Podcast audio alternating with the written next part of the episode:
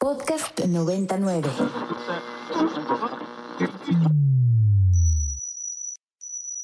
Ingresando código de acceso. Verificando permisos. Trazando ruta. Novena dimensión. Acceso temporal. Autorizado. Abriendo portal en 5, 4, 3, 2, 1.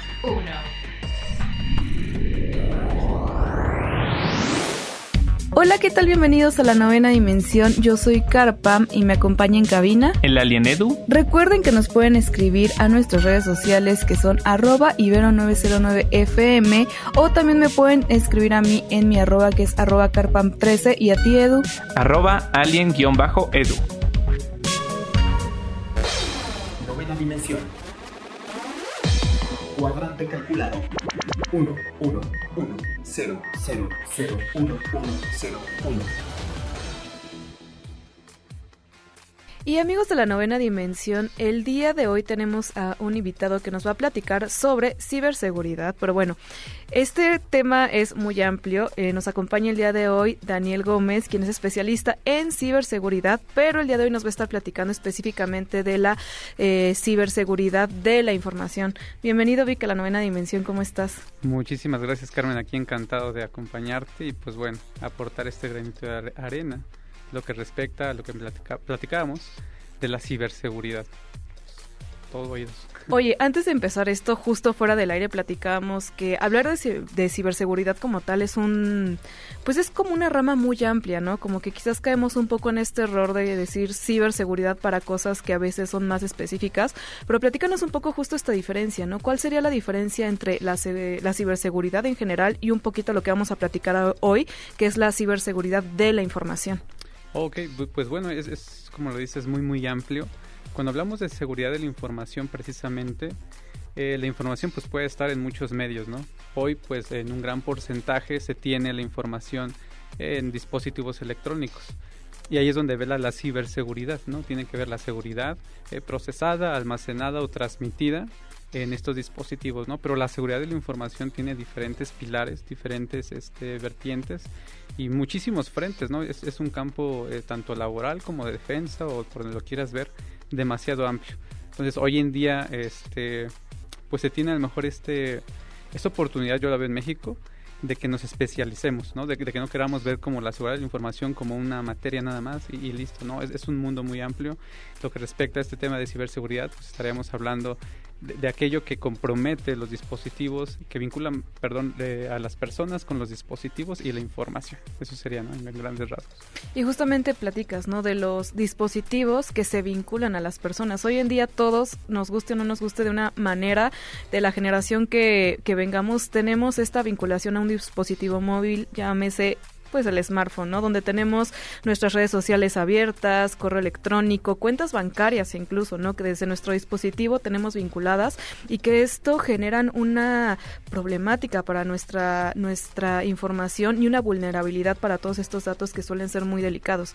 Platícanos al respecto, nosotros como usuarios, cuáles son esas vulne- vulnerabilidades a las que estamos expuestos día a día. Ok, pues primeramente eh, en relación a lo que decías de los dispositivos, ah, muy, muy pocos imaginaban en el pasado que íbamos a tener una computadora literal, más que una computadora en nuestros bolsillos, ¿no? Es ese dispositivo que hoy sabe de ti mejor de lo que tú sabes, ¿no? Que cómo te comportas, dónde estás eh, geográficamente, con quién este, tienes relación, ¿no? Eh, a veces nos impacta ver por qué lo que le recomienda a mi amigo también a mí me lo recomienda, ¿no? Hay muchos patrones, algoritmos que precisamente al tener un dispositivo que te vincule a él, tu información privada, eh, privada entre comillas, ¿no? Porque sabemos que el concepto privado ha cambiado muchísimo en Internet, ¿no? Que realmente es el negocio de Internet cuando tú ves que algo es gratis, pues realmente tu información es lo que, lo que está de por medio, ¿no? Lo que vale. Pero vulnerabilidades o brechas de seguridad que vinculan al ser humano o a la gente con los dispositivos, pues es muchísima. Porque atrás de esos este, líneas de comunicación o dispositivos, pues hay gente bien intencionada que puede ocupar esa información para generar negocio. Eh, bueno y bien habido. Pero también hay, hay eh, gente que, se ha, que ha velado por ver esas brechas de seguridad que existen en el ser humano para que tú me puedas aportar información o para que yo me pueda hacer de esa información, ¿no? Que, que hoy está almacenada en el dispositivo. Como todo dispositivo, ¿no? Tiene siempre pues brechas de seguridad y hay una línea también en la ciberseguridad que se dedica a ver qué, este, brechas de seguridad hay en el dispositivo, en el aplicativo, ¿no? No todas las aplicaciones, a lo mejor siempre le damos a aceptar a todo cuando instalamos algo, pero nos estamos comprometiendo a, qué datos le estamos cediendo, ¿no? Eh, intencionalmente al dispositivo.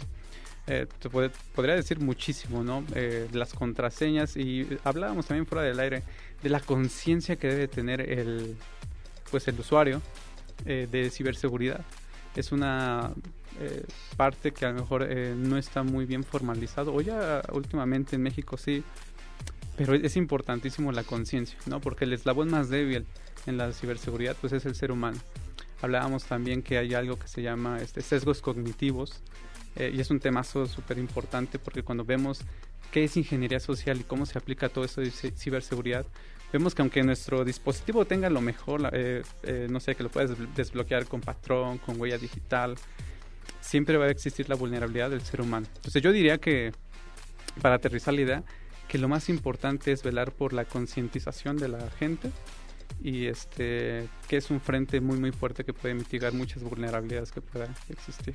Claro, y lo que mencionas es importante, ¿no? El ser humano es como eh, la máquina hackeable, por decirlo de alguna manera, porque existen valores algorítmicos infinitos, ¿no? A comparación de una computadora del por qué no se ha podido crear un cyborg o un humano robótico como tal, es por esta variable, ¿no? Al final del día, una, una computadora tiene un algoritmo que va muy cuadrado, ¿no? Como que son estas como las probabilidades de acción, y el humano está expuesto a diferentes factores, ¿no? Lo emocional, lo físico, eh, muchas otras cuestiones que van a darnos valores o respuestas totalmente diferentes, ¿no? Y lógicamente esto también juega mucho con lo emocional, ¿no? Sabemos que estas personas que extorsionan o que quieren esta información juegan con nuestras emociones, con familiares, y esto también un poco pegado, ¿no? Ahora a las contraseñas y a los hackeos, ¿no? Un hacker precisamente no es esa persona que va a vulnerar una empresa grande, ¿no? Va desde lo más pequeño hasta lo más grande, pero platícanos un poco sobre el cuidado que tenemos que tener en nuestras contraseñas porque ya es un hecho que todo lo que tenemos a nuestro alrededor conlleva una contraseña. ¿Qué podemos hacer para hacer el mejor uso de nuestras de nuestras cuentas que requieran una contraseña para poder digamos que sesgar un poco la posibilidad de tener algún hackeo? Porque también es cierto que algunas contraseñas quizás son muy poco eh, probable que hackeen, pero otras que en cuestión de quizás minutos puedan ser hackeadas o segundos. No, o sea, existe un banco de tú a veces crees que tienes la mejor contraseña, pero hay páginas las pueden buscar en Google de los bancos o las listas del top un millón de las contraseñas más comunes, ¿no? Y te das cuenta que tu contraseña aparece en ese top y, son listas que ocupa un, hacker, ¿no? Un agente malintencionado para ganar un acceso y a veces creemos que son este, muy muy seguras, ¿no? Eh, por darte un dato, eh, he estado con personas muy cerca que solo con el conocer su fecha de nacimiento, el nombre de su mascota o de sus hijos, de verdad les puedes descifrar muy rápido la contraseña porque es una tendencia, ¿no? Y lo primero que va a probar alguien que quiera ganar un acceso a tu nombre, pues es, es con lo que tú te rodeas y es información que tú colocas en internet, ¿no? Este, y es bien sabido que a través de la información que tú subas a internet se puede discernir mucha información y, en este caso de contraseñas, pues eso, ¿no? Eh, pues sí, la contraseña es un, un método de acceso que pues ya ha estado por mucho tiempo en los sistemas. Hoy hay otros como Multifactor Authentication que yo lo recomiendo mucho para en todo lo que se pueda lo, puedas implementar. No, pero hablábamos un poco de esas contraseñas que son muy fáciles de descifrar y esa combinándolo con lo de hace rato de tener conciencia con qué facilidad se puede eh, descifrar, ¿no? Hoy el reto, una contraseña sí o sí se puede descifrar. El reto no es si, si es descifrable o no, sino en cuánto tiempo se pueda calcular ese, cifrado, ¿no? O sea, una contraseña a lo mejor muy poco compleja que solamente tenga este números y caracteres se puede descifrar en no sé, este punto 5 segundos, este 10 segundos, pero entre más compleja sea, pues va a, tardar más el cómputo más potente, a lo mejor lo descifra, no sé, en 30 segundos. Pero hay contraseñas que entre más complejas sean, pues ya están hablando de siglos o de años, ¿no? Y ese es lo importante, o sea, una contraseña es hackeable no, pues realmente es calculable o no, sería la pregunta y qué tan rápido se podría calcular. Tú te lo debes de preguntar, ¿no? De si tú colocas patrones que, que realmente hablan de ti, eso es una, una muy mala práctica.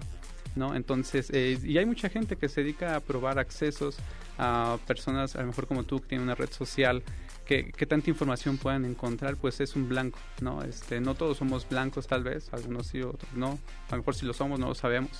Yo te decía hace rato, eh, fuera del aire, pues la pregunta es si no tanto si vas a ser hackeado o no, sino cuándo y qué tan preparado estás, porque seguramente lo vas a hacer. ¿no? Entonces, si la conciencia hablábamos también sobre sistemas que te puedan ayudar a robustecer las contraseñas, pero ahí viene otro caos. El pues mis contraseñas deben de ser muy complejas, pero ahora cómo las administro en mi cabeza, ¿no? porque llega a ser muy complejo el que te pidan contraseña para esto, para el otro, y después, ¿qué haces con tantas contraseñas? O anotarlas, tampoco es una opción, estarlas anotando. Anotarlas en texto, claro que le llamamos, es, es una de las peores opciones, ¿no? Otra es ocupar la misma contraseña para todo, o una misma contraseña y solamente le cambio. Por ejemplo, mi contraseña es, este, mi perro está feliz, y Outlook, mi perro está feliz, este, Facebook, y le agrego una palabra ese tipo de ataques. Así como tú piensas que formas tu contraseña, el atacante ya va un paso más adelantado y piensa cómo puedes formar tus contraseñas. Y si llega a haber una exfiltración, y lo ha habido, ¿no? A mí me pasó que hay una página, luego se las eh, recomiendo, donde tú puedes ver si alguna cuenta tuya estuvo vinculada a una filtración. en este caso fue Taringa, una página que antes se ocupaba, ¿no? Para descargar contenido ahí salía que mi cuenta estaba relacionada con una exfiltración y yo ocupaba esa contraseña en el 2009 pues para muchas cosas y, seguramente si no hubiese cambiado la contraseña de mis otras cuentas pues estarían como conociendo mi contraseña actual. Entonces es importante conocer también letrarse en esa parte de la administración de, contraseñas. Existen gestores que te pueden ayudar a tener una llave maestra y que tú solamente almacenes ahí llaves súper complejas pero que solamente recuerdes una ¿no?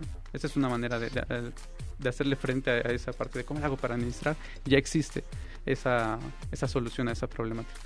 Oye, mencionabas que pues tenemos que estar preparados mentalmente como para saber que eventualmente nos pueden hackear, ¿no? Podemos sufrir algún ataque.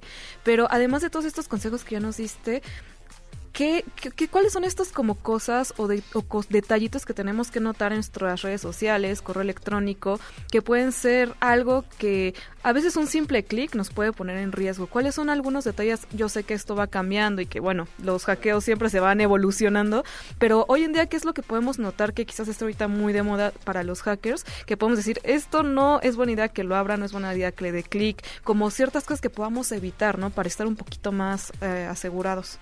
Ok, primero tener también una conciencia de que no todo en la vida es eh, gratis o no todo en la vida es, este, a veces eh, son clásicos, ¿no? La ingeniería social, a veces ser un poquito paranoicos está bien, ¿no? De este correo lo, iba a recibir, lo estaba esperando.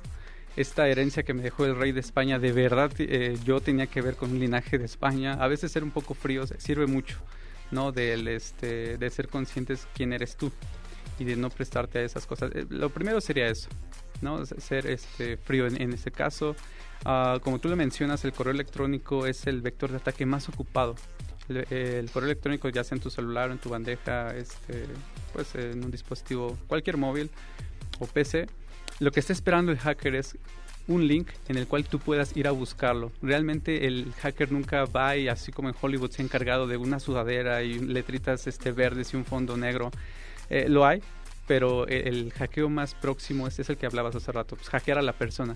¿Y cuál es el método más fácil? Pues hacer que él me busque, ¿no? Entonces, el, el que contenga un correo que tú no estés esperando, imágenes o que contenga links, pues seguramente te van a llevar a tocar la puerta del hacker.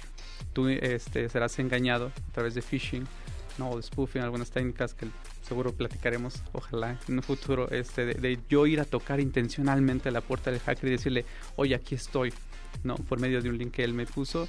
Y en ese túnel que se genera de mi celular hacia su puerta pueden pasar muchísimas cosas, ¿no? Y entonces sería tener cuidado con eso. Con los correos que no estoy yo deseando, con los correos que yo no estoy esperando, no abrir ningún link y hacerle caso. También hay tecnología en las bandejas de que te advierten de que posiblemente eso se trate porque pues ya algoritmos eh, externos se dan cuenta del comportamiento que pueda tener. Nunca ignorar esos, esos mensajes que te dan las, las bandejas. Pues creo que hay muchos puntos en los que tenemos que poner atención. Y ahora también hay un mito o rumor que existe, yo no sé qué tan certero o no sea, que el celular escucha, ¿no? Muchas veces por ahí, no sé si a ti o a la audiencia le ha pasado que a veces ni siquiera lo has texteado, ni siquiera lo has googleado, no te has metido a ninguna red social a buscar cierta cosa específica. Quizás incluso ahorita como tú y yo estamos teniendo una conversación sencilla sobre, no sé, algún producto que te gusta, que hablemos de almohadas. Y mágicamente el momento que yo entro a mi red social de la que sea, me empieza a salir publicidad de almohadas.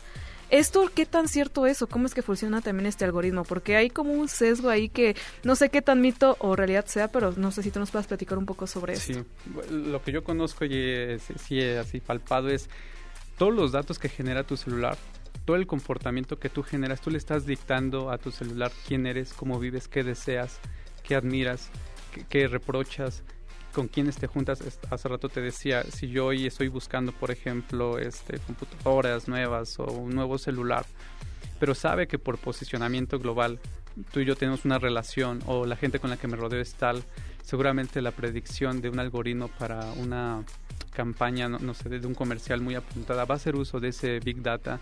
Es un temazo, es, es, increíble ese tema donde todos los datos que le damos al celular realmente él sí los ocupa, no como nosotros que no solamente los ponemos por poner, pero puede calcular muchísimas cosas. Entonces, eh, no te puedo decir, no escucha tu celular, porque lo que sí te puedo decir es que muchas aplicaciones que contienen malware o aplicaciones no firmadas, precisamente ahí sí te puedo decir, escuchan. Hablar sobre espionaje, esa cosa es eh, meternos en temas ahí como de este, conspiraciones.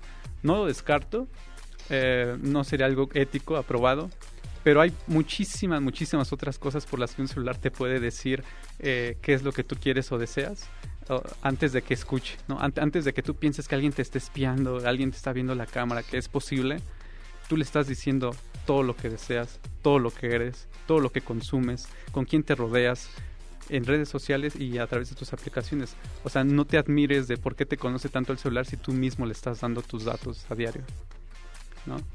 Víctor, pues es un tema del que seguramente vas a tener que regresar a platicarnos sobre el Big Data, que bueno, podríamos estar aquí horas platicando, pero bueno, creo que a grandes rasgos, hablando de ciberseguridad de los datos, creo que tenemos mucha información para cuidar muchísimo más lo que posteamos, lo que subimos y las contraseñas, ¿no? Que me incluyo, creo que en este momento voy a correr a cambiar unas cuantas, porque es común, ¿no? O sea, a veces fuera de, lo que uno piensa, pues pones lo más sencillo para recordar y a veces es justamente esto lo que te vulnera. Entonces, pues bueno, Víctor, espero que vuelvas pronto para hablar de Big Data. Te agradezco muchísimo y te acabo de decir, Víctor, pero bueno, Daniel Gómez está aquí con nosotros para platicarnos de ciberseguridad. Te agradezco muchísimo y por favor regresa a platicar ahora sí con nosotros, ahora sí entrando muchísimo más al Big Data. Por favor, aquí estamos más que a sus servicios, a sus órdenes. Muchísimas gracias a todos. Alerta de acceso. Alerta de acceso. Novena dimensión. Novena dimensión. Alerta de acceso. Alerta de acceso. Acceso temporal. El portal está comenzando a sonar y eso quiere decir que ya está por cerrarse. Nosotros nos escuchamos mañana en punto de las 6, 10 de la mañana. Bye. 3, 2, 1. Cerrando portal. Novena dimensión. Para más contenidos como este, descarga nuestra aplicación disponible para Android y iOS o visita ibero909.fm.